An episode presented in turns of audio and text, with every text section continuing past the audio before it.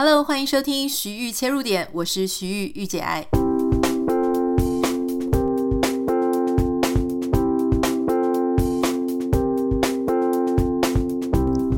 Hello，欢迎收听今天的节目。今天想要跟大家分享我最近看的两本书啊，这是两本小说，可是是同一个作家写的。因为实在是太好看了，所以我看完一本呢，我就忍不住赶快再去翻他前一本也是畅销的著作。这是呃美国的作家 Amor Towles，应该是这样念吧，反正中文翻成是亚莫尔托欧斯。我先看到他的著作呢，是呃一本叫做《莫斯科绅士》，其实这个也是我们的网友跟我推荐，然后还有我的朋友就跟我说：“哎，这本很好看。”所以我那时候就先看了这一本叫做《莫斯科绅士》，也许你也听过的这本书。这本书非常的有趣哦。这本书呢，它其实我不想爆雷，可是我可以稍微跟大家讲一下这本书它的主要内容。它其实是发生在俄罗斯。呃，莫斯科这个背景哈，那那时候应该是还是苏维埃政权，在那样子的年代里面呢，哦，因为那个时候刚刚好适逢就是他们把这个呃革命运动，然后他们把原本的呃皇族帝制给推翻了，啊，所以大概是在那一个状态下呢，他们这个故事的背景发生在那里。那当时有一个被推翻了。的皇族一位伯爵，他原本就是住在这个饭店里面。饭店呢是莫斯科里面最大，然后最豪华，很多国宴呢、很多活动都会办的的一个饭店。他原本住在一个很好的房间里。那书本一开始呢，这个伯爵他就在一个法庭里面哦，因为他曾经写过的一个著作，然后就受审判、受审问。最后呢，他们判定他。这一辈子都必须要住在那个饭店里面，不能再踏出去一步。如果他一踏出去，就会立刻遭到射杀。所以这个伯爵就一辈子住在那个漂亮的饭店里面。这个故事呢，就是从这边展开的。我之所以觉得它非常的好看，原因是因为呢，这是一本我觉得它兼具深度跟娱乐性质的书啊。你从它这个故事的安排啊、情节的安排，大概就会觉得说哇，好有趣。如果一个人他这辈子永远都住在一个高级大饭店，我不知道你心里想的高级大饭店是哪里？哦，那反正总之就是那种超级国宴会办的大饭店里面。你可能住个一天两天一个礼拜，你会觉得哦，好棒哦，里面有各式各样的餐厅。可如果要你一辈子都住在那里，不能出去一步，我想那个就是一个比较漂亮的监牢吧。可是呢，我觉得作者他不只是要告诉你说这个像一个监牢，我觉得他特别厉害的事情是，这一位伯爵啊，因为他是贵族，他在里面还是想方设法的呢，维持他贵族的格调。他仍然持续他喜欢的阅读，然后他很 gentleman 的风格，以及他跟其他人，就是那些在饭店里面工作的人以及客人的一些互动。那我不想讲太多，因为我怕打扰大家的阅读兴趣。可是我真的觉得你可以看一看这一个小说的深度，在于他当时去啊爬书了，就是。呃，革命军、国民军，他们去啊、针对旧制度的一个推翻。可是他们在新建立的时候呢，同样也经历了很多阵痛期。那有时候呢，这些反而他们背叛了他们自己的初衷，或是好像重新复制了一些他们不喜欢的事情。这个在反思的部分，哈，就是透过这个伯爵之眼来看整个。革命啊，或是整个政局啊，或是整个制度上的问题，我觉得写得相当精彩。那因为这个故事实在是太有趣了，所以呢，我就看完之后就开始去查这个作者他到底是一个什么样的背景。我觉得这也非常有趣哦。一般呢，如果说他能够有这么高的成就，哈，为什么我说他很高的成就呢？其实这一个作者啊，亚莫尔托欧斯。他在出第一本书的时候，哈，这个上流法则其实就已经啊造成一个天价的抢购他的著作权啊、改编权啊等等的，而且变成畅销书。后来呢，这个莫斯科绅士呢，更是就是全球也超过一百五十万册，二十七国的语言版权都售出了哈。而且他这一本书《莫斯科绅士》在二零一六年出版之后呢，高居这个《纽约时报》的畅销榜是将近一整年的时间，这个是非常非常难得、很困难的一个荣誉哈。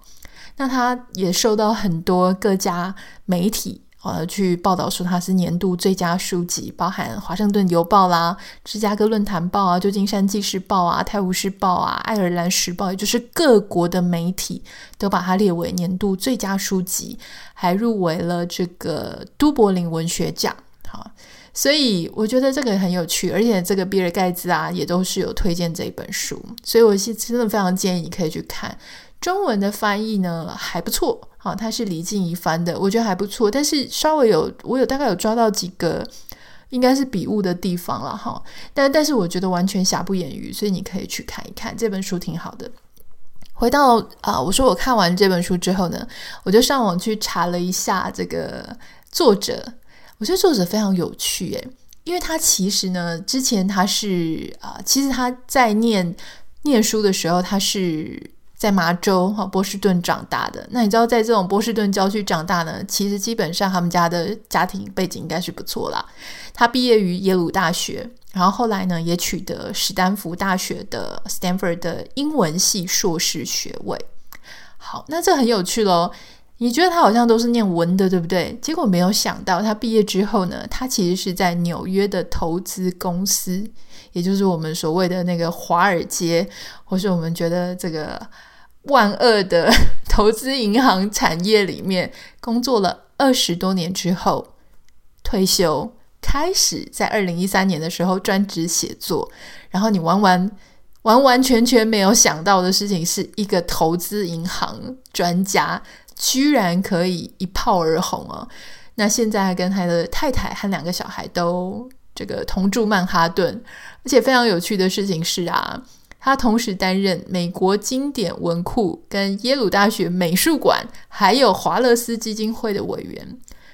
他的背景哈。呃，如果我觉得你现在只是这样听的话呢，可能不会知道跟他的著作有什么样的关联。所以今天稍微跟大家介绍一下，我不能说我是亚莫尔托斯的专家啦，因为我也是慢慢去查一些相关的资料。那我就是跟你分享一些我自己非常粗呃粗初步跟粗浅的发现。我觉得我最近国中文讲得越来越烂了，就是在美国住的这一段时间呢，我跟我先生有一个很严重的体认。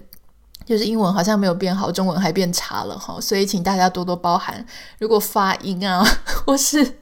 讲话有一点打结，请大家这个多多见谅哈。好，那你就会觉得说，哎，这个人的背景蛮有趣的哈。因为我当时看到他的背景的时候，我觉得他写《莫斯科绅士》呢，一定是花了一番功夫，因为这个里面有非常多呃苏维埃政权跟美国当时的一些呃相关背景资料。那我原本以为他是一个历史学家，所以他才能够去写这些东西，而且没有没有想到他居然是一个文学的背景跟金融的背景。但我觉得，如果你想要更了解这个人，他的兴趣，你必须要去看他第一本书，叫做《上流法则》。好，一直都是这样子的啦。如果说你今天看一个作者的书，你很喜欢他的著作，你很喜欢他这个人，我会非常建议你去看他的第一本。上市的作品不一定是第一本会红哦，但是他第一本著作通常都会最贴近他的真实人生，因为后来当他红了之后呢，他后面的生活啊、背景跟他的生活的基调。就会因为他红了而有影响嘛，对不对？就是说，如果说一个人他很穷苦的时候，他出了第一本书，那本书可能就是反映他对生活的不满跟他的反思，他的现状。可是当他已经变成畅销作家之后，他的生活一切都有了余裕，他变成了一个知名的人。诶，他在写东西的时候，他的看法、他的角度就会是一个新的他了。所以，通常你如果要最认识一个作家呢，你要去看他第一本书。那时候就有网友跟我讲说哈，因为我我真的就是看完了《莫斯科绅士》之后，我就很想看《上流法则》。那特别是因为我最近也开始在看一些，呃，因为兴趣的关系，我在看一些 social etiquette，就是啊、呃，上流社会的一些教养啊，还有一些阶级的。我我想要了解这个族群，我觉得蛮有趣的哈。那因为我最近刚好在看这些，所以我发现他前一本书叫《上流法则》。你如果是看英文的话，它应该是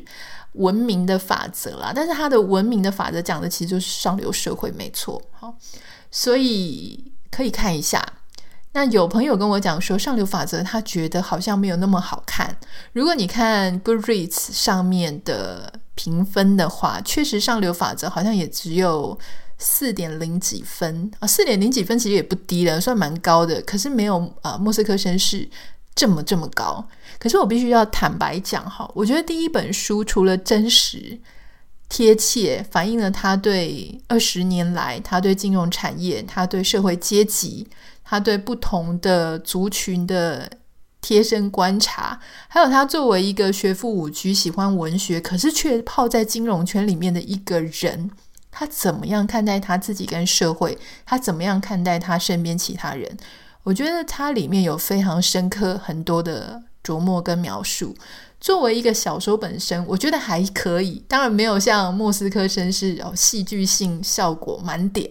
可是真的不差，所以你真的可以看。那讲到这个上流法则哈，我觉得它很有趣。上流法则它基本上是一本，我觉得。不是每个人都会，确实不是每个人都会觉得非常好看的书。好，我觉得第一个是你要对这个作者他的背景跟他为什么会变成一个文学作家要感到极度有兴趣。那你看《上流法则》，你就会看到你要的解答。第二件事情呢是，如果你曾经好有曾经一度家道中落，从非常好的环境掉到谷底，或是突然之间家里经历一夜致富。或是你曾经在人生当中跟极富或是极贫擦身而过，你曾经好，或是你确实就发生阶级转换在你身上的话，读这本书会非常非常的有感觉。好，好，所以这本书呢，其实它也蛮有趣的。我稍微提一下它的背景，哈，就是它里面有一开始有两个女生。这两个女生呢，基本上都是来自蛮平凡的家庭，一个是来自美国的中部，啊、一个是来自纽约。可是他在纽约是那种属于住在下东区，就是比较贫穷的地方。那因为我自己看的时候，我觉得很有趣啊，是因为我之前有一度在苏富比，然后我在那边一个礼拜还两个礼拜，我有点忘了，就是在那个你知道苏富比啊，就是那种艺术拍卖中心，那里面一定是极度有钱的人会去。那边活动，那因为我是去上课嘛，就上那种艺术市场啊、拍卖啊、艺术作品的那种课程，所以学生呢，倒不见得大家都很有钱。那当然，大家都至少会付得起学费啦，但是不见得就是学生就能够跟他们的 client、他们的客户一样那么有钱。那当然，我们在同学当中呢，也确实有遇到一些真的家境很好的。所以，当你踏过这个苏富比所在的位置呢，它也是当然在那种很金融，然后很高档的地方。那离这个有名的公园大道其实也不远哈。所以当时那样子的一个经历，会让我在看这本书的时候呢，诶，觉得很有代入感。那你大概可以想象，就是这两个女生她们在二十几岁的时候呢，就因缘际会，某一次就遇到一个看起来。非常的有教养，很像常春藤盟校的男生哈，他这个家里住得很好，然后反正一看就是有钱人、上流阶级的一个男性。那这个两个女生呢，诶，其中一个女主角她是比较喜欢读书，然后她对这个社会阶级没有这么样汲汲营营。好，她懂，她知道，她感觉得到，但是她没有那么想要去追逐。那另外一个女生呢，她长得非常漂亮，那你就会发现，她就很积极的在猎这个男生。那后来确实因缘际会，我也不想爆雷哈。总之，她就跟这个男生在一起。那这就是一连串当中发生，然后这个女主角呢，她半推半就的，有一点被命运推着走。他有两群朋友，一群非常的穷，好，那一群是那种就是上流社会。那最后，他会在这个当中里遇到很多人，很多事。甚至呢，有一些人是假的有钱人，有些人是真的有钱人。而这个有钱跟不有钱哈，我觉得跟我们平常的定位也不太一样。你知道，其实前一阵子有一天睡觉前啊，我突然看到 APA 哈，美国这个心理，我不知道中文怎么翻译，是不是中呃美国心理学协会嘛？那它里面哈，就是它的网页上面呢有一个东西，我觉得非常有趣。我还跟我先生两个我们在研究哈。它有一个呢是啊隐藏的法则，就是社会阶级隐藏法则。但是里面有一个问卷，这个问卷呢，它它让你去判断你自己是哪一个阶层哈。那当然，它就分成、呃、三种阶层，一种是贫穷，一种是中产阶级，所谓的 middle class，然后一个是 upper class，就是上流社会、上流阶级。我不太知道听到这里的时候，你觉得自己是什么阶级？我觉得如果以亚洲人那种中庸之道啊，你可能不会觉得自己是贫穷，也不会觉得自己是上层阶级，你可能大概就会选哦，那那就算是中产阶级吧。可是你在讲自己中产阶级的时候，你又会有一点觉得说，嗯，我跟别人可能有点不太一样吧。就是也许我是中产阶级的上面一点点，或是上面两点点。就是我觉得中产阶级是一个很有趣的。确实研究也发现，真正的中产阶级呢，其实他们很喜欢去 differentiate，呃，differentiate，就是去跟别人有一个差异化，就是自己会有很多的 scale 在自己的心里。哈，好，那这个。我们跳一下讲这个问卷，我觉得大家可能蛮有兴趣的。那我就心里在想说，对啊，那我们到底算是什么样的阶级呢？好，我其实我还满意自己现在的生活的。我觉得说，哦，OK，在美国有一个房子，虽然不是最大，但是也不是最小，啊、也有一个院子，然后住在一个还不错的环境里面。那我们到底算是什么呢？哎，我想要跟各位讲，我们就先讲哈，最有可能，我觉得最有可能是中产阶级嘛，但我不太确定。那我们就先看贫穷好了。我们一定常常听到我们身边的人在说：“哦，好穷哦，就是我真的很穷了，我是没有钱的。”然后大家就不知道是谦虚还是自卑还是没有自信，就说自己是属于贫穷阶级。那在这个 APA 里面，它的贫穷阶级到底是代表什么呢？你可以听听看哦，你有没有？符合他的描述，哦，它里面有二十题啦，但是我想我略呃略举几题，让你自己去试试看哈。比方说，他说我知道啊，这个哪一间教会或是哪一个单位，它常常会有突如其来的临时的那些 sales 推大促销，或是说我知道。我这附近最靠近我的食物银行，就是有免费提供食物的地方在哪里，以及它几点开？好，我必须要跟大家讲，因为这个是美国的一个问卷嘛，好，所以它当然是比较符合美国的一些文化。那美国就是一些 food bank，他们会呃常常定期，几乎是每个礼拜一次两次的，他们会在外面就是发送。呃，物品给比较贫穷的人，那比较贫穷的人，他们就会排成一长排，在凌晨的时候，像之前我先生他就会去某一个 food bank，然后早上他五点多就会出发，在那边啊、给递这个苹果或是马铃薯或是一些罐头给这些比较贫穷的人。那在凌晨的时候去排队，第一个他们也不会影响到他们要工作，因为他们很多要必须去上班打零工。或是有各式各样的生活，那也比较不容易被看到了哈。那我我觉得被看到可能不是这么让他们不会是他这最大的疑虑我觉得应该是不会影响到他们的工作。好，那还有就是说，我知道这个附近哪一家杂货店的垃圾桶常常会有一些新鲜而且还可以拿回家的食物。还有就是我知道要怎么样帮别人逃狱。就是监狱的逃狱哈，或是说呢啊、我知道如果我跟别人打架的时候，我要怎么样保护自己，或是说我知道怎么样在有犯罪记录的状况下，我还能够弄到一把枪。这个是因为美国有很多地方，它其实是。嗯，它这个枪支是很流通的，有些地方合法，有些地方非法。可是这一个问卷它并没有去限定地方，因为老实说，如果你是这个阶层，你可能不管是合法的、非法，你都可能有这个 knowledge，会知道这些事情哈。呃，或是说，我知道怎么样。过一个没有电话也没有电的生活，我刚愣了一下，是因为我觉得哇，这个也太难了吧！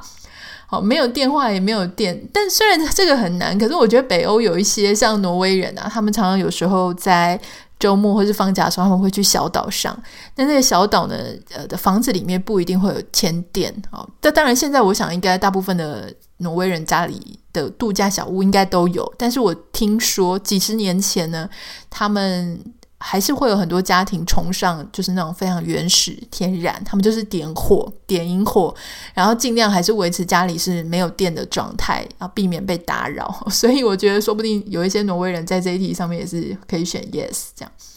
好，所以你刚刚听到这一些题目，我那天晚上根本睡不着，我在床上我就看到这个问卷，非常的震惊，然后就觉得说天哪，原来穷是真的可以。有这么多写实的选项哎，你刚刚听了，我猜应该十之八九，我们的听众你大概通通都不符合，你大概这些你大概都不会吧？你也不会知道家里的杂货店附近外面的垃圾桶哪里有最新鲜，什么时段有最新鲜的东西，你可以赶快去把它拿回来。我不太确定这个事情是不是大家都不知道，但至少我我觉我觉得我身边的人可能不太知道。所以，往往你在讲穷，你好穷的时候，其实你都还没有到这个 poverty，就是你还没有到真正贫穷的阶层。真正贫穷的阶层，它其实是这些，说不定他都会觉得这很稀松平常啊。我当然知道哈。好，那我们刚刚说，我们可能最有可能落在 middle class，那我们就先不要讲 middle class。我们先来谈这个问卷里面，如果你是上流阶层的话，那你应该会有什么样的特质呢？哈。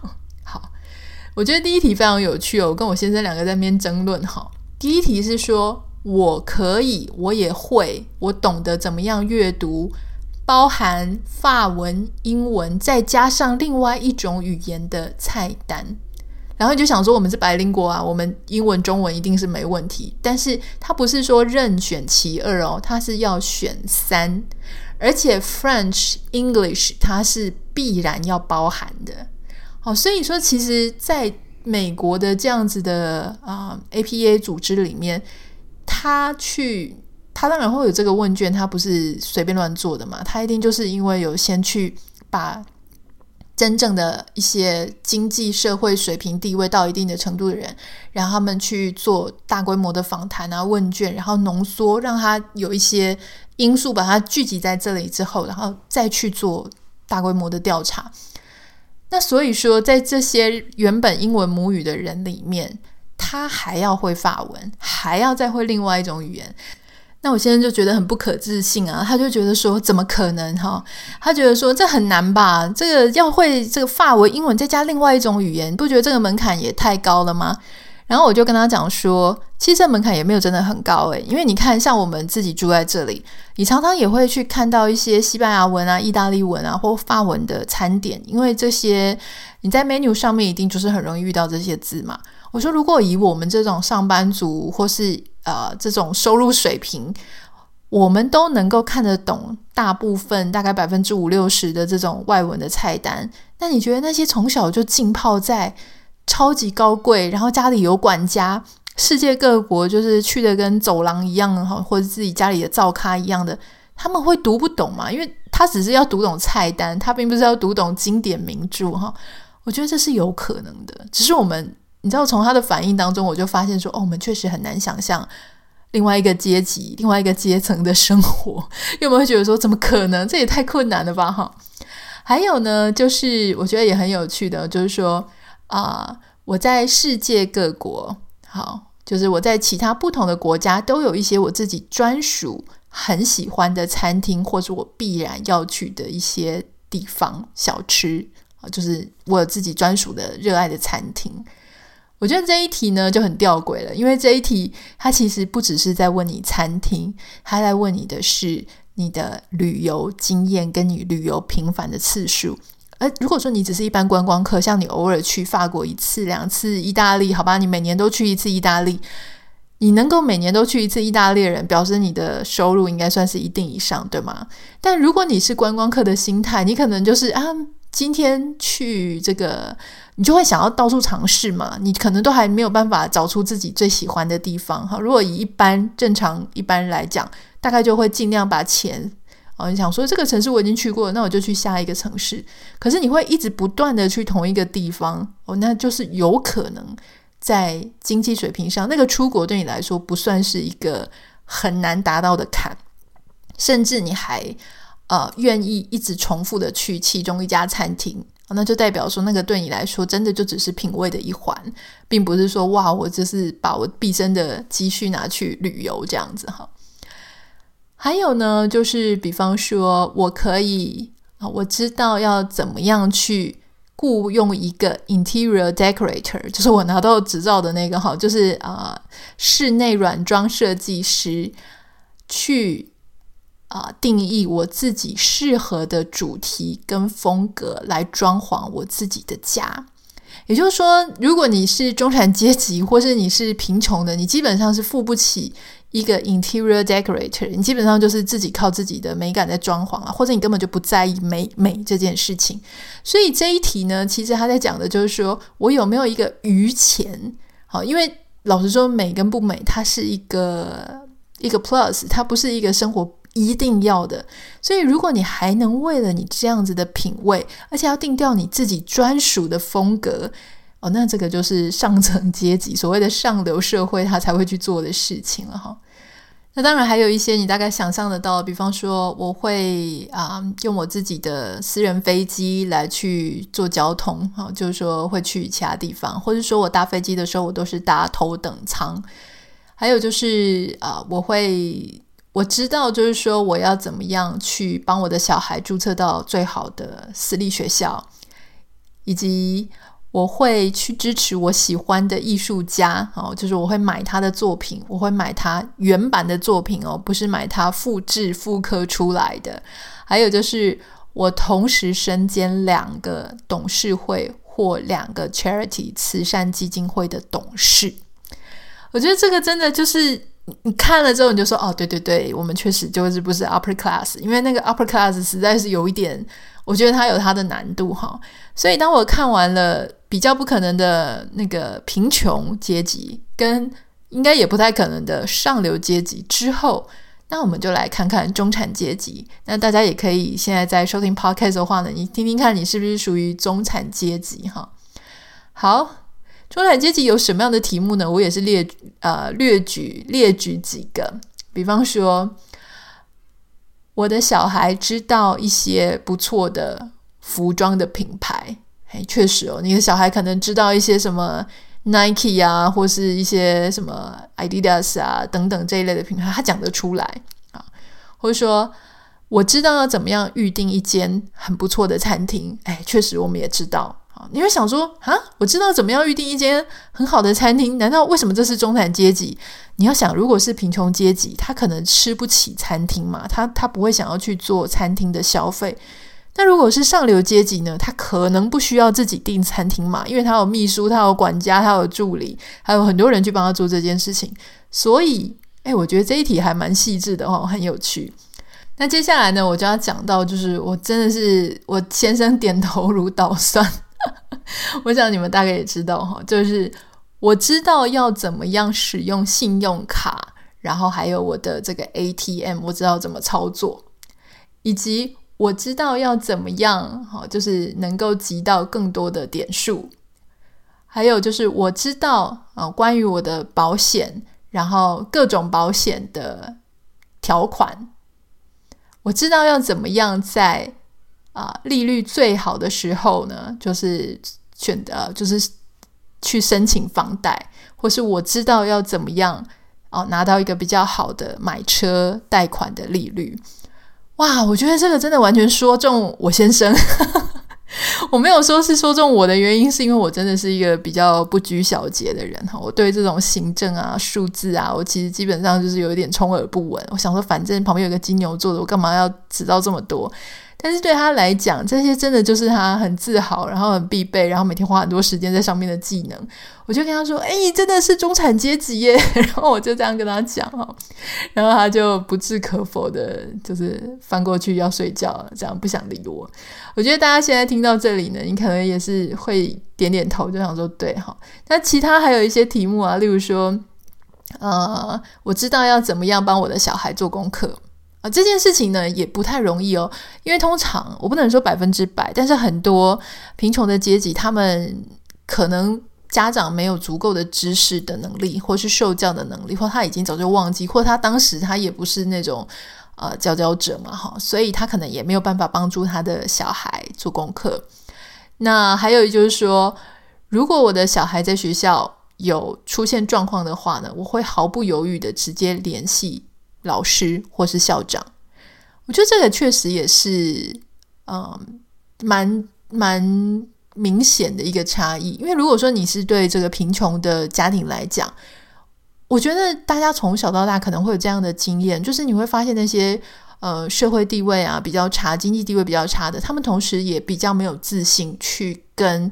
啊、例如说学校的权力单位或是管理单位去直接做联系，他们通常如果说你跟他说你的孩子不好，你的孩子不乖，你的孩子有问题，他会先觉得是自己的问题，或是自己的孩子的问题，也许把孩子毒打一顿，也许他就是也放弃的，或是或是他没有办法用一个很平等的态度去对待，就是这样的孩子，所以我觉得这个差异确实是存在的哈。那就是说，那为什么上层阶级他不会是这样子呢？哈？诶，老实说，我觉得第一个上层阶级他，因为他在私立学校，所以他绝对不会等到你自己去跟老师或是校长联系，而且你联系的人联联系的层级可能也不是校长，也不是老师，而是那个学校的董事会哈，呃，直接就能够做决定，董事长等等的。所以确实啦，我觉得这些问题呢。这个问卷它是二零零五年了哈，二零零五年所做的，所以我相信，如果是现在的版本，也许它会有一些新的、不同的题目，因为现在二零零五年的时候，也许 technology 跟现在是很不一样的，然后整个社会环境有点不同。可是我觉得它这个也是蛮值得我们去做参考的。好，今天听到这里呢，你应该 已经可以很放心的，就是确定自己是中产阶级无误了哈。哎，我们怎么一下子就已经讲到三十几分钟了？其实我原本想要跟大家分享的是。在小说《上流法则》里面哦，他其实呃提到一件事情，我觉得大家很值得去思考了。但是因为大家可能都还没看，那我希望能够在今天的节目当中呢，你去看看一看之后，也许我们下一次再来更细节的讨论。里面有一个命题哦，我觉得非常的有趣哈，就是他在女生她就是二十几岁的时候，那这个女主角呢，她用第一人称的口吻去讲了一些事情哈。那详细的呢，我我稍微把它呃用口语的方式啦，因为如果是太文艺的方式，我觉得大家肯定会听不懂哈。他说呢，啊、呃，因为里面有一个他的朋友啊，那时候就扒着这个有钱的男生。那后来他们遇到另外一个非常有钱的老女人，这个老女人呢，看着他的朋友，好，就是跟着他这个就扒着这个男生的朋友，就跟着女主角讲说。如果我在你们这个年纪，我不会想着要花所有的时间去达到这个男生有钱的、有地位的这样子的阶级。我不会想要去扒着他，我会想的事情是我要如何变成他。我觉得这确实给我们很多当头棒喝哈。其实像我自己在二十出头的时候啊，二十几岁的时候，我身边呢确实有一些亲亲戚戚啊，或是一些朋友的朋友哈，就是或是我听过一些长辈讲说，哎呀，就是长得漂漂亮亮的啊，又念书很好，以后要嫁一个有钱人。可是那个时候，哈，你你其实因为你看到的人不多，也不是那种天生是富养的那种小孩，你不是那种背景家庭出来的，所以你也搞不清楚什么叫做有钱，什么叫没有钱。就像我们刚刚在做这个问卷，你也搞不清楚自己到底是中产阶级还是上层阶级。就算今天你是一个台湾的企业的总经理好了，CEO 好了。其实要看企业啦，哈，不是说每个 CEO 的薪水都差不多。比较惨的 CEO 可能一个月收入十万台币，比较好的 CEO 也许呃五十万、一百万等等，哈。那当然还有更好的，那我们就那个是很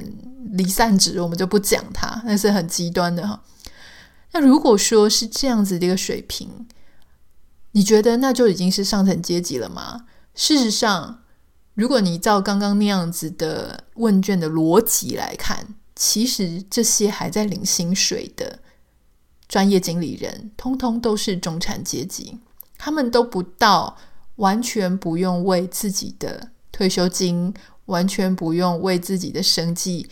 或完全不用为这些人世间的小事烦恼，他们都没有到可以开飞机，他们都不到可以有自己的私人高尔夫球场，他们不到那种要藏钱藏到海外的那种程度哈。所以其实不是这么这么的呃差异这么的大，所以其实大家通通都是落在中产阶级，只是有的人在中产阶级的右边一点点，有些人是在左边一点点。那那时候年纪很小嘛，所以你搞不清楚，你会觉得说哇，好像你看我们常常听到 d c a r 啊，还是网络上有一些女生在说哦，什么月薪没有七万不能嫁，没有十万不能嫁哈。那也许会随着通货膨胀，然后这个网络文章它的标准薪水收入都会更加再更高一点点啊，这是合理的嘛，因为每年大概差不多三 percent 的通膨嘛，对不对？所以。嗯，但是不管你是增加多少，其实它都是在一个那样的水平里。但是你以前不知道，你就会以为说，哦，好像今天我不选五万的，我选了八万的，我选了十万的，好像我人生就很不一样。可事实上没有这么巨大的不同啦。但人生是不是真的有一些时候，你是有可能可以改变你自己的阶层的呢？其实很多社会学家会跟你讲说。人的社会阶层，哈，人的你的 status 是很难改变的，因为它会影响你的受教，影响你的仪表态度，影响你身边的朋友是谁，影响到你的职业，影响到你人际未来的人际圈、交友圈。所以，如果我讲一个简单的例子，如果你就是一个。呃，比方说你的家里环境就是小康，父母会跟你讲说不要常常出国哈，不要常常出去旅游，不要常常上馆子。那你所交的朋友呢，都是一些 OK，家里是公务人员家庭的小孩，或是家里是一些呃比较普通啊，就说不是超级有钱人的那种小孩，也许是老师的小孩，不差，可是也不是那种极为富贵。好，我们大家全部都在这个圈子里面玩。那接下来呢，我们会找什么样的工作？我们就是会出去当上班族啊，然后我们会在外商公司觉得自己好棒棒啊，然后我们如果当到一个经理，当到一个总监，甚至我们当到一个哦副总，我们觉得人生已经到了顶峰了。可是再怎么样讲，这些工作他都还是在帮那些大企业家、大资本家在做工作，在当他们的下手，对吗？所以基本上呢，你如果是以这样子的一个背景，你能够达到最好的。状态差不多就是这个样子，可是我要讲那个最好哈，我我刚刚讲的最好，并不是说最 best 或怎么讲，不是说心态上的最好，而是说在那个天花板上的高度可能会达到那样子。可是人有两种可能，确实是有可能造成阶级流动，并不是我们讲的联考，联考是不行的。联考它可以让你找到比较好的公司，可是它没有办法让你完全做到阶级流动。真的可以做到阶级流动呢？就我自己观察来说，第一件事情是你突然之间啊，在你的工作上，或是在你的，比方说你变成一个很有名的艺术家，很有名的一个呃 artist，好，你如果只是一个白领的上班族，你很难。你很难突然之间致富嘛？那除非就是你中乐透啊，或者说哦，你突然变成一个超级有名的歌手、歌星、演员、电影明星，这种能够一夜致富。所以很多人为什么会说这种像那种 start 非常遥不可及，然后一下如果你赌对了，你都大红大紫，你就完全不一样了。这确实是一种可能。第二种呢，比较常见的阶级流动的方式就是婚姻嘛，哈。很多人呢可能会觉得说啊，就是很喜欢麻雀变凤凰这样子的剧情，因为他就可以脱离他原本所接触到的人事物，他突然之间转换了，不管是女生嫁给男生，或是男生啊、入赘到女生的家里哈，就是不管是什么样的性别，他都有可能因为婚配的关系，所以改变了他自己原本的状态。这本小说里面他有去谈到蛮细节的，就是说。人生呢，其实会有这么一年，他说一年啊，但我认为是有几年的时间，会在你的人生当中出现各式各样的选择。而当你在选择要跟这些人接触，或是不跟这些人接触，你选择你下班之后的社交生活在哪里，你选择你的心在哪里，你选择你的专注程度在哪里，好，就是你要去跟什么样的人社交，去跟人家什么样的人互动，就很可能一步一步带着你。往不同的方向去。我记得之前呢，我们在业界的时候，其实我就听过一个，呃，我们同样在媒体圈的朋友哈，这个女生呢，她就是大家都传说她是非常认真想要嫁豪门。虽然她不是那种大美女的样子，可是她就是各式各样的红酒 party 啦，或是什么样子好可能会聚集名流的，他们都会去参加。她其实在讲一个我自己常常就是想到这件事情，我觉得很有趣，就是以前在电视台上班的时候，那时候是菜鸟记者。所以呢，其实我确实真的也有遇到大主管男生，好，就问我说：“哎，你今天下班有没有空啊？我们几个呃，就是产业的老板们啊，就是有约要吃饭，好，如果可以的话呢，我们有约了谁谁谁，你们几个这个新来的记者就一起来。那当然，他这些女生挑，当然是挑一些呃，当时可能看起来比较可爱的、比较可人的哈。我现在会讲这件事情呢，是因为他已经非常非常久以前了，我想应该至少十五年前，所以。你知道为什么很多主播嫁豪门？这个我应该在其他集里面有讲过。他们又没有去采访财经线，对不对？那他们，你觉得他们自己人本来自己的交友圈有这些人吗？有些人可能有，有些人本来家里就是大小姐出来的，有些人不是啊。那他怎么认识？当然就是参加这一些活动。那我那个时候其实并没有参加，我没有出去啊，因为我是一个晚上就不喜欢出门的人。然后你就会想说，哦，那是不是错过了？我是不是错过了很多？嗯、就是这样子的活动。不过以我现在来看哈，我觉得其实，在台湾呢，所谓的豪门或是所谓的小开，台湾的小开其实就是很多是中小企业的小开啦。那个其实蛮辛苦的，因为我有些朋友嫁给小开，其实很多那个决定权都还是在爸爸手上哈。儿子是蛮辛苦的，必须在工作上要听爸爸的，然后在家里要听爸爸，所以那个媳妇真的是很辛苦。那如果说是你说大企业，那其实台湾就是那几大家族嘛，哈。那几大家族呢，其实也没有真的让大家想的说这么这么像美剧啊、欧美电影啊演的那种什么随时就是飞机或是游艇，好像也没有豪华的到这个程度。当然是很不错了，很令人羡慕了。可是不是那种电影上演的那一种了，哈。所以怎么说呢？怎么讲到这里呢？我其实想要跟大家分享的就是说，要看每个人啊。其实你如果今天看了这部小说，你可能会去发现一件事情，就是每个人心中他自己有他最分量最重的部分。如果你心心中呃分量最重的部分是你要追求很完美很好的物质生活，那你就要走在你该去走的方向。好，但如果说你心中像我自己很喜欢。跟人家有知识上的交流讨论，心灵上的探索，你就没有办法说你还要去兼顾说哦，钱也要好棒棒，也要在那种超级名流之啊、之列，因为可能那边又能够符合我这种需求的会稍微比较少一点。所以我觉得最可怜的事情是你根本不知道自己要什么，你不知道你自己想要物质。其实很多人你知道是怎么样？他表面上他很唾弃物质，他会跟你讲说：“哎呀，这个女生好拜金啊什么。”可他其实内心羡慕的要命。如果是这样子的话呢？哎，其实内心就会一直处在很不平衡的状态。所以如果你现在还来得及，好，就说你现在如果结婚了有小孩，在一个很稳定的状态，可能就来不及了啦。但是如果说你现在还在一个还来得及的状态，哈，所以要再去思考一下，你自己到底想要过什么样的生活？你自己呢，要坦坦诚、坦然的面对你自己。你是不是有一些事情你很想要达到？你觉得这辈子如果没有做到那样子的地位，没有得到那样子的光景，你觉得非常的啊、虚幻此生？那你就要往那个方向去啊，哈，那。